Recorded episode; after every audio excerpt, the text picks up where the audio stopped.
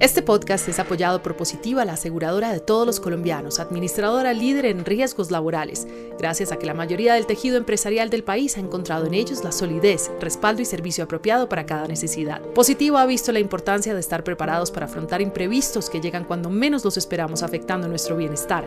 Por eso cuenta con un amplio portafolio de seguros especializados en proteger lo más valioso, la vida. Conoce más en www.positiva.gov.co. Positiva, la aseguradora de todos los colombianos Positiva es el patrocinador de este podcast.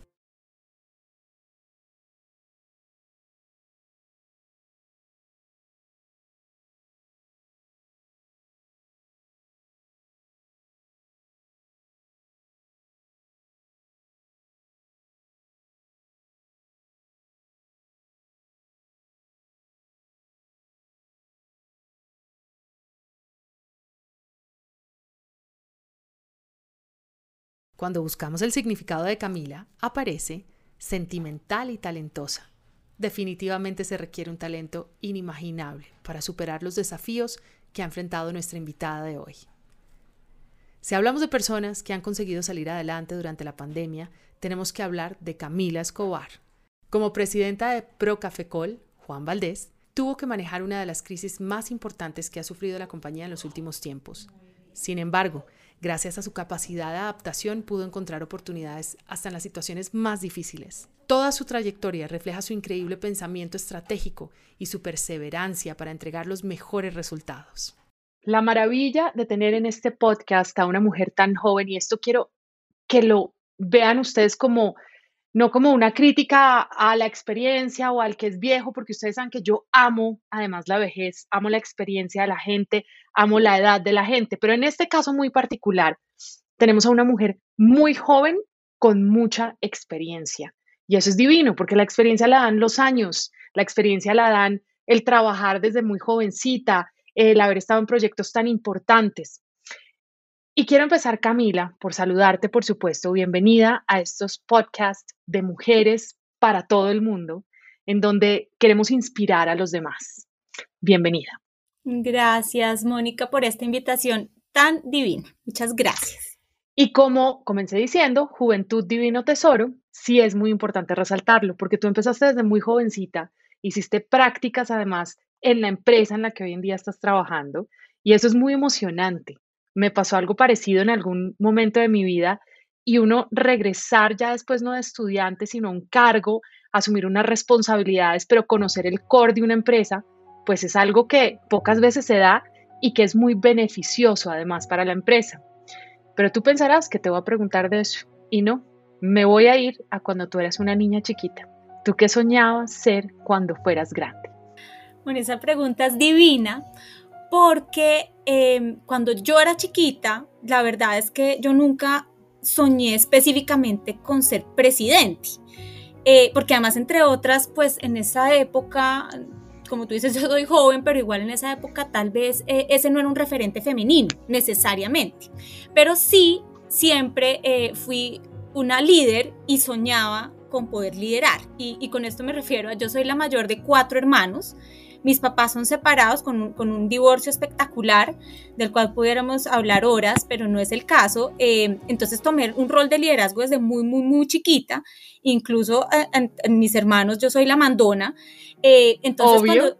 soy la, la, la, sí, total, la mandona la que soluciona porque soy la mayor, pero entonces ¿qué soñaba? Y sí jugaba, jugaba a la oficina mucho y jugaba a ser líder. Eso es lo que creo que, que, que me imaginaba y con una gran filosofía de, mis papás de no importa lo que hagas, papás eran como bastante vanguardistas en esto, o sea, yo, yo soy ingeniera industrial, mi siguiente hermana es microbióloga, la siguiente es artista plástica y el cuarto es músico, entonces claramente hay un, eh, eh, digamos, espectro profesional súper amplio, pero con un mensaje transversal muy claro y es lo que, haz, lo que hagas, hazlo con tu mejor esfuerzo, lo mejor que puedas.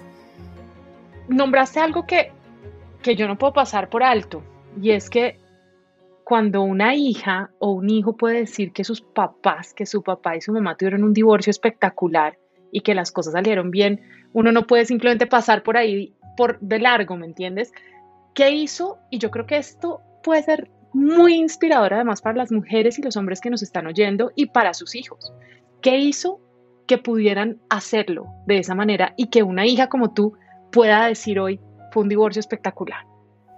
Mira, yo creo que acá, primero como, como adultos, y hoy en día yo, yo lo veo, en ese momento no, pero como adultos, yo creo que tuvieron una em, claridad muy, muy, muy grande de separar los temas entre ellos. el no nos entendimos, que es la razón que recibimos cuando somos chiquitos, cuando nuestros papás se separan, con la relación que tienen por ser padres de una familia.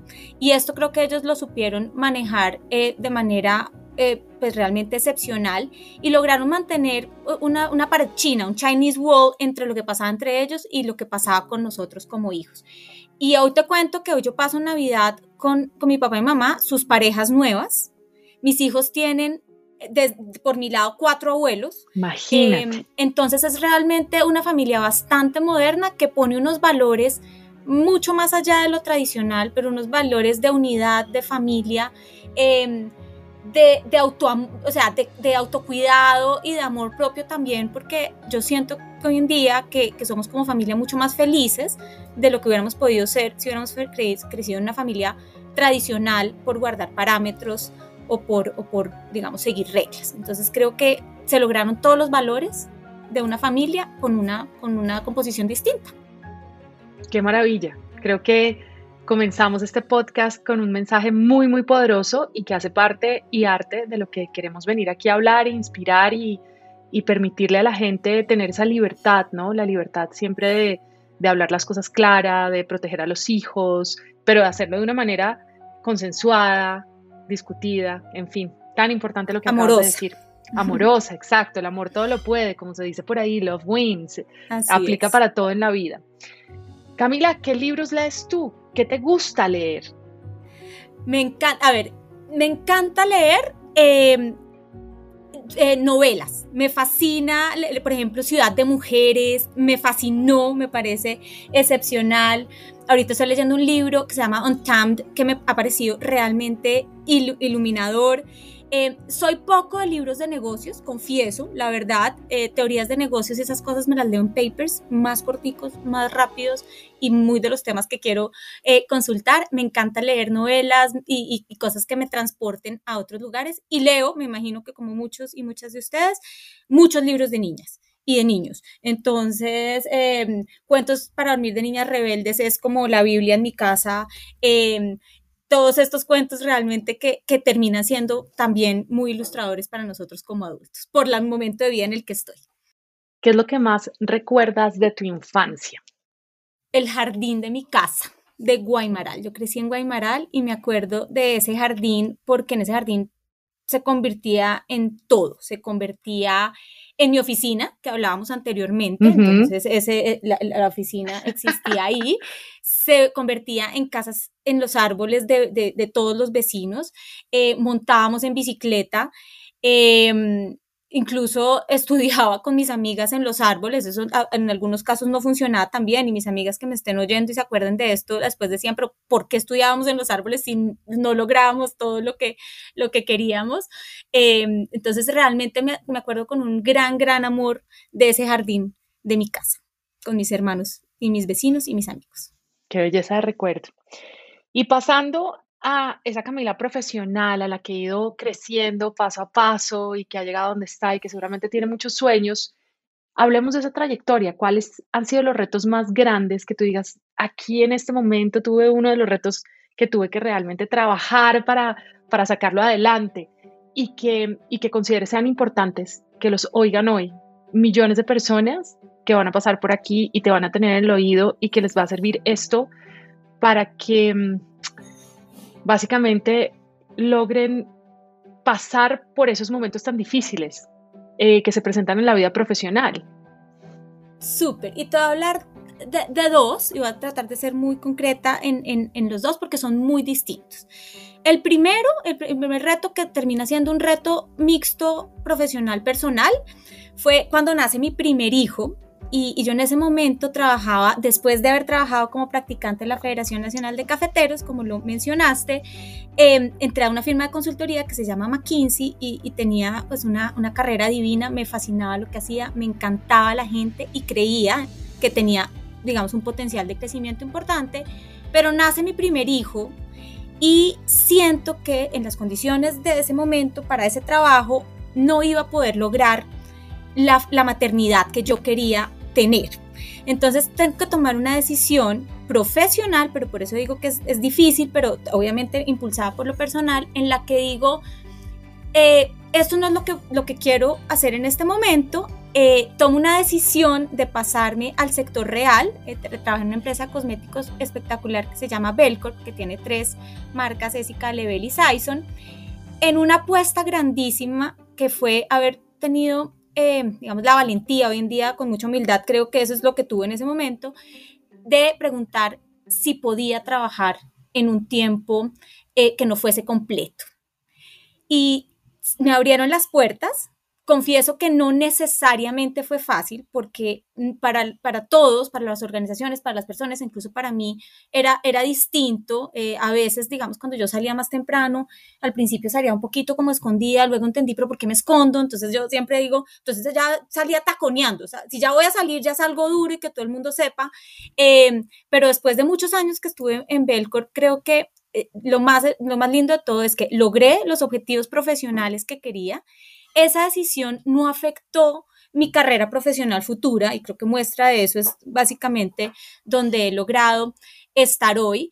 Eh, no afectó mi rendimiento, yo trabajaba al 100% y era mamá al 100% y, y logré poner unas bases para que como mujeres pues podamos proponer cosas diferentes. No solamente cara a la maternidad, me encanta pensar en que no todas las mujeres tienen, tienen que ser mamás ni pensar en la flexibilidad y en el balance para las mamás, sino para cualquier cosa que un hombre o una mujer quiera hacer. Y eso es una muestra de eso. Eso fue un momento difícil el que tuve que tomar una decisión de carrera importante, pero que, digamos, creo que, jugó bien. En un aspecto muy, muy distinto eh, está el reto em, ya como presidente de Procafecol, después de haber estado alrededor de un año casi y medio como presidente en mi primera presidencia, o sea, mi primer rol de presidente es este, eh, y nos enfrentamos a la pandemia. Entonces, eh, habíamos logrado poner como equipo de liderazgo unas bases espectaculares, estratégicas. Nos había ido ese diciembre del 2019, nos dábamos aplausos todos porque ni siquiera la junta directiva podía creer que hubiéramos logrado lo que logramos en el 2019 y llega la pandemia y reta todos los planes, todas las estrategias a los equipos, la forma de trabajar. Eh, eso creo que es muy importante. ¿Qué habían logrado? Porque también es grato compartir acá qué era lo que se había logrado, que era tan importante hasta ese 2019, qué estaba pasando con, con la compañía como tal, con el gremio además. claro, lo que habíamos logrado principalmente era eh, establecer una ambición estratégica como equipo, como nuevo equipo de liderazgo, porque nuestro equipo cambió al 100% eh, en, los meses en los que, en los primeros meses, yo entré en octubre del 2018 y para enero del 2019 ya teníamos un equipo de liderazgo completamente diferente. Entonces lo más importante que había cambiado era haber logrado consolidar a un nuevo equipo, logrado montar a la organización en la visión de, de, una nueva visión de crecimiento eh, para una compañía que necesitaba crecer de dos formas, que era de manera saludable financieramente y en algo que se volvió un mantra para nosotros, que es que fuera sostenible ambiental y socialmente. Y haber logrado que toda esta organización te compre la idea, no solamente la compre, sino que la sienta propia, eh, todo, como dicen, eh, todo, todos, todos navegando para el mismo lado eh, y lograr obviamente unos resultados a final del año montados en esa estrategia fue realmente espectacular. Llega la pandemia y la pandemia golpeó de millones de maneras a todas las empresas, eh, la salud emocional de la gente. ¿Cómo la recibieron ustedes? Para nosotros fue un golpe durísimo porque nuestro, todo nuestro ecosistema estaba montado en lo presencial. Nosotros, si tú piensas en los modelos de, tradicionales de, de, café, pues está la tienda, que eran, es el, era en ese momento el 70% de nuestro, de nuestro ingreso. Nuestras oficinas, nuestra forma de trabajar en ese momento era 100% presencial, a diferencia de otras empresas que ya iban un poco más avanzados en este, en este sentido 100% eh, presencial. Entonces éramos una, una empresa de absolutamente eh, relaciones uno a uno. Y lo primero que, que tomamos la decisión fue la gente. Y nos fuimos a trabajar virtualmente. Yo me acuerdo que un viernes de un jueves dijimos, nos vamos el lunes a trabajar virtual y la gente de tecnología me miraba y decía, ¿cómo vamos a ir el lunes? Es que nunca hemos estado un día de home office, ¿cómo vamos a ir el lunes a trabajar virtual? Esto fue antes de que el gobierno decretara nada. Eh, y, y asimismo les dije, bueno, a partir del lunes también las tiendas no sirven en mesas, solamente para llevar. Y, básicamente lo que nos mostró eso es que primero estaba el cuidado de la gente y que sí éramos capaces, ¿no? Logramos, logramos movernos a, esto. Luego de una vez la gente estuvo, estuvo bien y, y su salud logramos protegerla, digamos, de, de, esta forma, lo siguiente que hicimos fue pensar en dos sentidos. El primero, que era muy, muy, muy importante, era lograr asegurar la viabilidad de la compañía.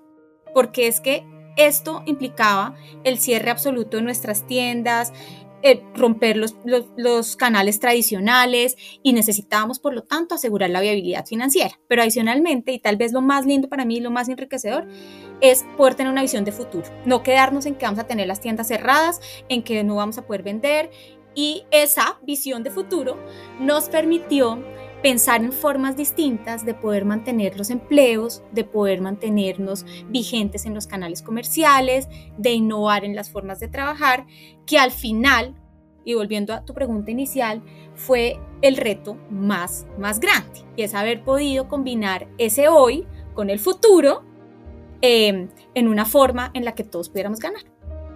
No podemos desconocer que eres mujer y estás en una presidencia y que no es lo común, aunque cada vez sucede más, no es lo común y tampoco en Latinoamérica. Sobre esto, ¿qué opinas? ¿Y cómo crees que llegas a esta posición eh, de manera que además puedas no solamente como ser un example, ser un ejemplo para, sino además de eso, libre de todo yugo que uno cargue encima, que por ser mujer no puede, o porque tú estás acostumbrada. Tú tenías tu oficina desde chiquita, hay que decirlo aquí claramente, desde muy pequeña. Y, y, para ti puede ser muy natural, pero no para todo el mundo es muy natural, ni para hombres ni para mujeres. ¿Cómo sucede eso? ¿Cómo se da? ¿Cómo lo recibes? ¿Y cómo lo has manejado? Mira, yo y ayer hablaba de esto con, con una persona y yo creo que acá se combinan dos cosas. Una es un trabajo consciente eh, un esfuerzo, esto no se da por casualidad. Uh -huh. Yo fui juiciosa en el colegio, eh, yo soñaba con, con, alto, di lo mejor de mí, eso, eso no, no, no, tenía que ser la mejor, pero di lo mejor de mí en todas uh -huh. las instancias de mi vida, me arriesgué, tomé decisiones, me rodeé de gente maravillosa, o, o, permití que gente maravillosa me rodeara, porque a veces la gente se acerca a uno y uno es quien dice, no, entonces no es que yo necesariamente los haya buscado, sino permití que ten, tener personas que mm, si yo soñaba un poquito alto, ellos me, me ayudan a soñar un poco más alto.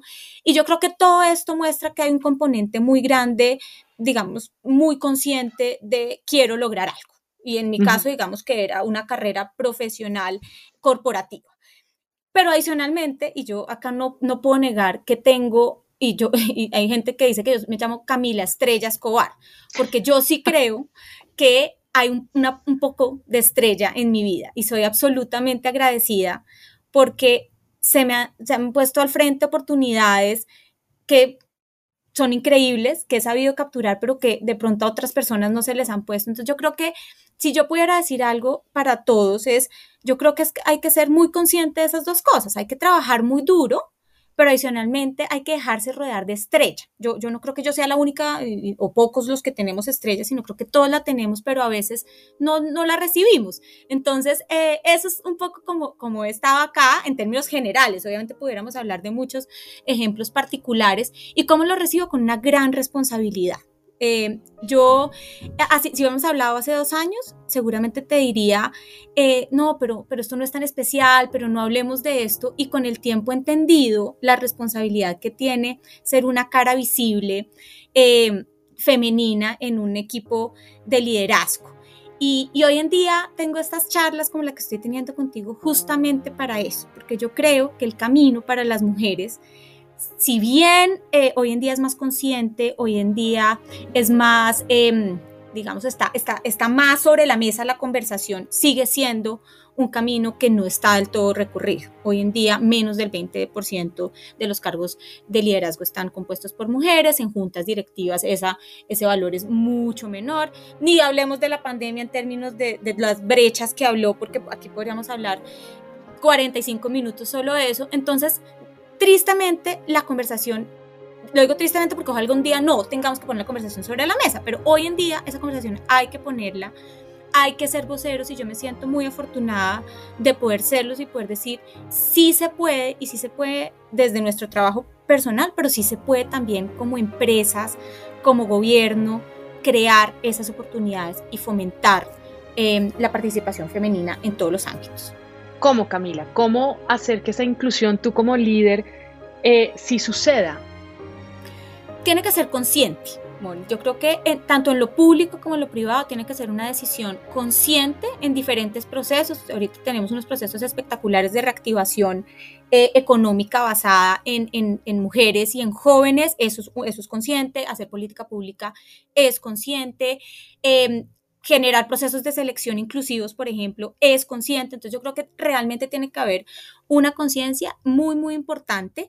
Y en mi caso te voy a contar algunas de las cosas que hacemos en Procafecol. Estamos, por ejemplo, em, creando, terminando o finalizando una política de diversidad e inclusión eh, eh, que no solamente abarca mujeres, sino también otros grupos diferentes que lo que generan es valor para las empresas y para las compañías y eso lo estamos haciendo. ¿Eso qué implicó? Que nosotros tuvimos que conocernos y saber dónde estábamos y muchas veces uno se queda como en la parte pandita de somos 66% de mujeres y aquí no hay brechas salariales o no hay diferencias salariales entre hombres y mujeres. Eso es solamente la primera capa, eso no quiere decir que de ahí abajo se estén creando las posibilidades, estés, se, estés incluyendo a las mujeres en, las, en, los, en los procesos de selección. Entonces, es una decisión, eh, digamos, de generar una política que parta del, conocimiento y parta de la humildad de decir, no estamos eh, cumpliendo con todo lo que deberíamos cumplir de cara a las mujeres y a otros grupos, eh, como, como te cuento. Eso en la parte corporativa y no puedo dejar de hablar de la parte rural que si las diferencias son grandes en, las ciudades y, en las empresas, pues la parte rural mucho, mucho más. Y en café aún más. Y hoy me siento súper feliz de contarte una primicia espectacular y es que por primera vez vamos a tener un café de mujeres cafeteras como línea de negocio todo el año. Nosotros sabemos. Eso me contaron. No, Eso me contaron, no creas que me enteré por otro lado. es de muerte, es que, es que para mí esto es un orgullo enorme porque eh, nosotros hemos tenido, y obviamente la Federación Nacional de Cafeteros ha sido realmente em, una bandera muy importante de la equidad de género, pero lo que pasaba anteriormente es que teníamos unas compras puntuales de café de una edición especial que se acababa y digamos que el apoyo a las comunidades cafeteras de, mujeres era limitado. ¿Qué permite un programa como este? Primero es una apuesta enorme, o sea, y cuando uno apuesta, o sea, si uno piensa en su vida algo que le apueste, es, uno dice, lo apuesto porque le creo profundamente, pero adicionalmente tiene unos riesgos. Entonces los asumo. Como organización asumo los riesgos que eso puede tener. Yo te confieso que yo creo que este, los riesgos son bajitos. No, no veo quien no quiera comprar un café de excelente calidad, porque no es por ser mujeres, sino es por la calidad que trae em, y, y, ayudarte, de hecho, a toda esta, esta comunidad. Entonces trae esta, esta apuesta gigante, pero adicionalmente trae la posibilidad de poder impactar 360 a estas mujeres tan importantes para sus familias y sus comunidades. Las mujeres reinvierten el 90% de sus ingresos en sus comunidades. Entonces se crea desarrollo a partir del empoderamiento y del emprendimiento de mujeres. Entonces no puedo dejar de contarte esto porque para mí realmente es, es algo realmente espectacular. Lo, han dicho los grandes economistas de, del planeta, quien invierte en mujer eleva el PIB inmediatamente, o sea, es que es, la mejor inversión que se puede hacer, o sea, la mujer y los las mujeres y los hombres somos diferentes, tenemos características diferentes, necesidades, em, formas de invertir, formas de, de ver los ángulos con los que determinamos una situación son absolutamente diferentes y por eso es que la inclusión es tan importante. O sea, no es porque las mujeres tenemos que tener lo mismo que los hombres, no, es que esta sociedad necesita tener equidad para que funcione mejor, no es por otra razón. Y ya llegó la hora hace mucho tiempo y, en esta, digamos, en este trabajo, porque no me gusta llamarle lucha, es en la que estamos y por eso estamos enalteciendo a las mujeres que están haciendo ese cambio, que están siendo transgresoras desde sus distintos nichos, que son maravillosos. Vamos a volver a hablar de juventud, porque para ti esa palabra es importante, pero para el país también y para el mundo. Hay veces eh, pensamos que lo joven no sabe tanto, que lo joven tiene experiencia que cumplir, que lo joven sirve para cositas menores y resulta que la juventud es la que más tenemos que oír hoy en día, sobre todo porque tiene una visión muy diferente, porque tiene los lentes puestos de ver un mundo que reciben diferente al que yo recibí, diferente al que tú recibiste y que tiene, mejor dicho, eh, todos los cambios y transformaciones por hacer por delante y son ellos y ellas los que tendrán que hacerlos. ¿Por qué se ha convertido también en punta de lanza no solamente el tema mujer, sino el tema jóvenes en tu carrera profesional? Bueno, espectacular esa pregunta, porque en lo rural, los jóvenes, el relevo generacional es supremamente importante. Y es, una, una, realidad que hoy en día los jóvenes no se están quedando en sus comunidades porque no ven las posibilidades de desarrollo y nosotros como marcas tenemos que crear esas posibilidades de desarrollo. Entonces, desde Juan Valdés, nosotros impulsamos el relevo generacional en el café, que los jóvenes sepan sobre el café, que ganen con el café. Y tenemos un producto divino que de hecho fue el producto bandera el año pasado que se llama Renacer, que es de jóvenes caficultores, muchos de ellos en zonas de conflicto armado. Entonces, en el campo es una apuesta al relevo generacional en un país que depende del agro, que depende de lo rural y que no solamente depende, sino que adicionalmente puede elevar su PIB y puede elevar su capacidad económica si hacemos bien la explotación eh, del agro. Eso desde, desde lo rural. Como empleadores, pues la siguiente generación son los jóvenes. Los que nos traen las nuevas tendencias son los jóvenes. Quien nos atiende en una tienda son los jóvenes. Y tristemente en esta pandemia el empleo de jóvenes sufrió de manera contundente y como marca nosotros nos hemos montado en todas las iniciativas de, las diferentes, eh, de los diferentes departamentos, de los diferentes gremios del gobierno nacional para emplear jóvenes. Eh, y esto es algo que estamos haciendo porque realmente creemos que la capacidad de este país de salir adelante después de esta oportunidad eh, tan grande que tuvimos el año pasado es a partir del empleo de las nuevas generaciones. Y como marca, te diría que los jóvenes son absolutamente importantes porque son quienes nos están enseñando acerca del consumo consciente hoy en día. Y esto es absolutamente importante. Eh, hoy en día los jóvenes no compran una marca por sus capacidades funcionales, eso lo dan por hecho. O sea, el café tiene que ser de excelente calidad. Hoy en día se afilian a una marca, tienen lealtad a una marca si tienen si ven que esa marca responde y es similar a sus necesidades y a sus creencias. Y sus necesidades y sus creencias hoy en día, en términos generales, van por marcas que no solamente sean las mejores del mundo, sino que sean las mejores para el mundo, en lo social, en lo ambiental, en lo económico. Entonces, jóvenes, para Juan Valdés y para mí a nivel personal, está en todo lo que hacemos, en todo. Hablemos de esa sostenibilidad, de ese camino hacia ser una compañía B o B Corp ¿Qué significa? ¿Cómo le podemos explicar esto de la manera más sencilla a quienes nos oyen en este momento?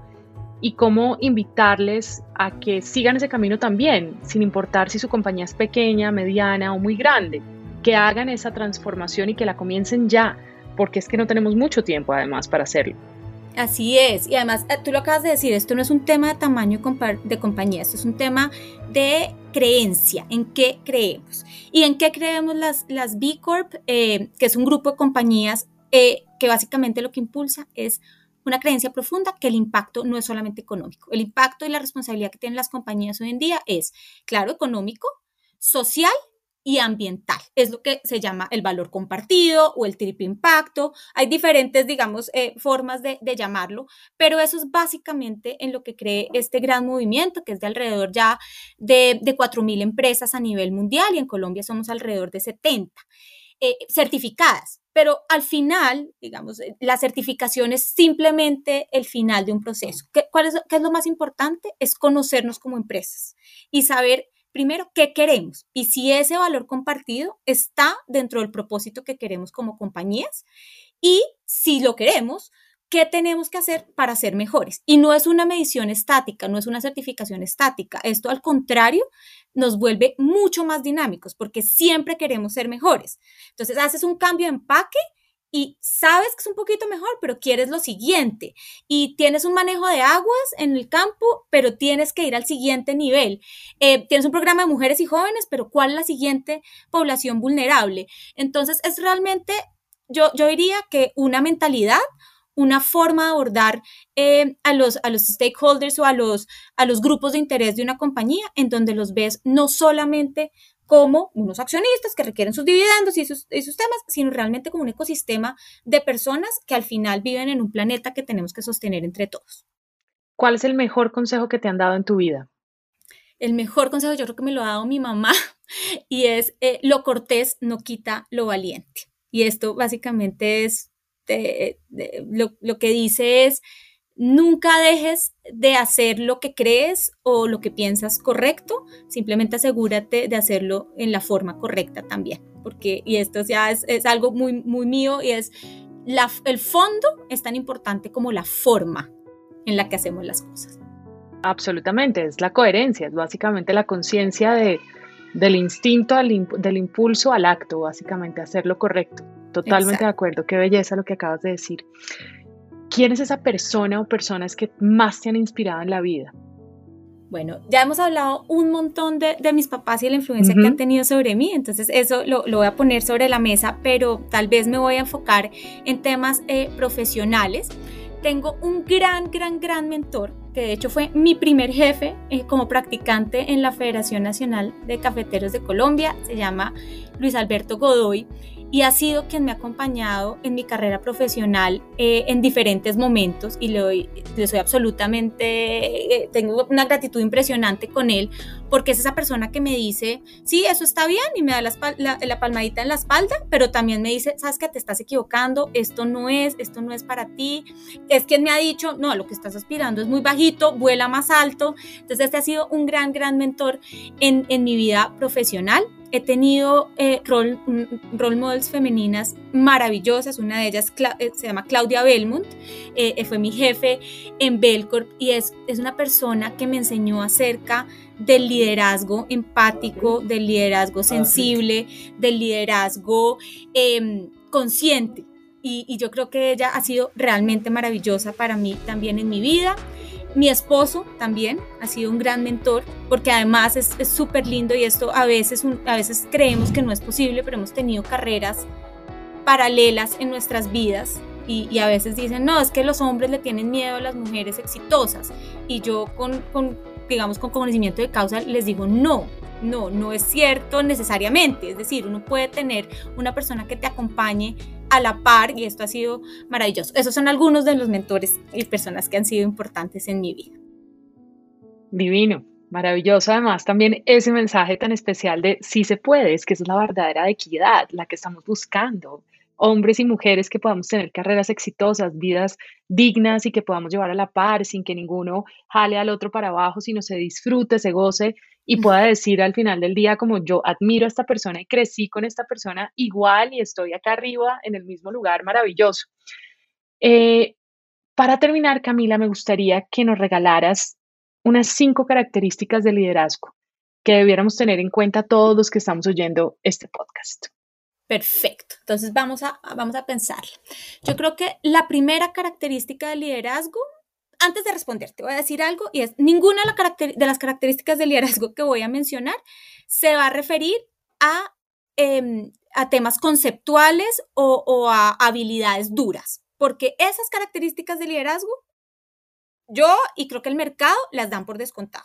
¿Sí? Es, decir, tienes que ser un buen profesional, tienes que ser analítico, tienes que, eso lo doy por descontado. Entonces no me voy a centrar en esas, voy a hacer las que creo y que han sido realmente importantes y que he visto en grandes líderes eh, en los últimos años. Entonces, la primera es un liderazgo empático y es, poder tener la, una cercanía y una, em, digamos, un, real entendimiento de las necesidades de los otros mientras lideras. Es, la primera. La segunda es un, liderazgo resiliente. Uy, esta palabra sí que la hemos aprendido en los últimos años. Las cosas, a veces los líderes en nuestra vida planeamos y nos salieron las cosas por muchos años como lo planeamos. Ya no es así. Ya hoy en día eh, nos, equivocamos como líderes y ser resilientes y podernos parar y, ser eh, diferentes es, es muy, muy importante.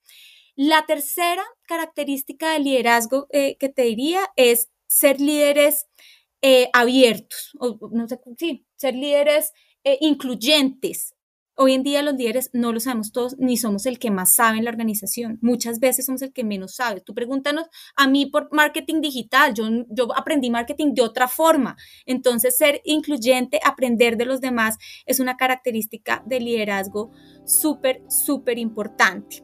La, cuarta te diría que es ser eh, ágiles ágiles en el sentido de poder entender las necesidades que hay afuera, incorporarlas y poder eh, aprender de ellas de manera eh, rápida, equivocarnos, eso a veces como que no, no, no se nos da mucho, eh, pero equivocarnos para corregir rápido. Esa sería la cuarta característica del liderazgo.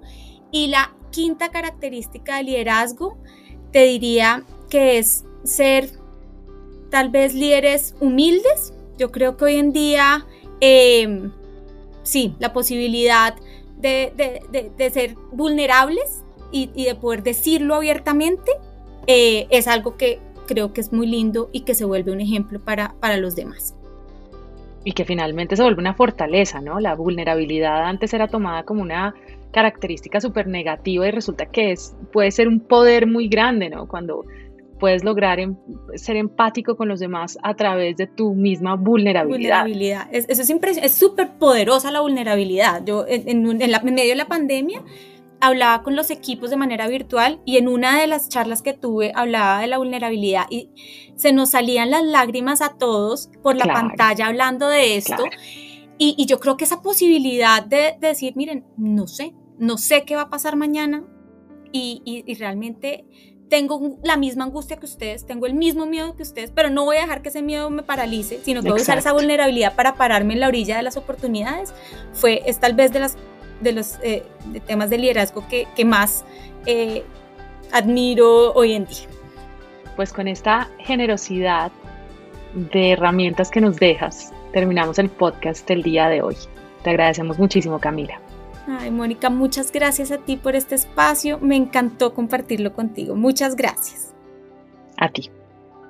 Este podcast es apoyado por Positiva, la aseguradora de todos los colombianos, administradora líder en riesgos laborales, gracias a que la mayoría del tejido empresarial del país ha encontrado en ellos la solidez, respaldo y servicio apropiado para cada necesidad. Positiva ha visto la importancia de estar preparados para afrontar imprevistos que llegan cuando menos los esperamos afectando nuestro bienestar. Por eso cuenta con un amplio portafolio de seguros especializados en proteger lo más valioso, la vida. Conoce más en www.positiva.gov.com. Positiva, la aseguradora de todos los Positiva es el patrocinador de este podcast.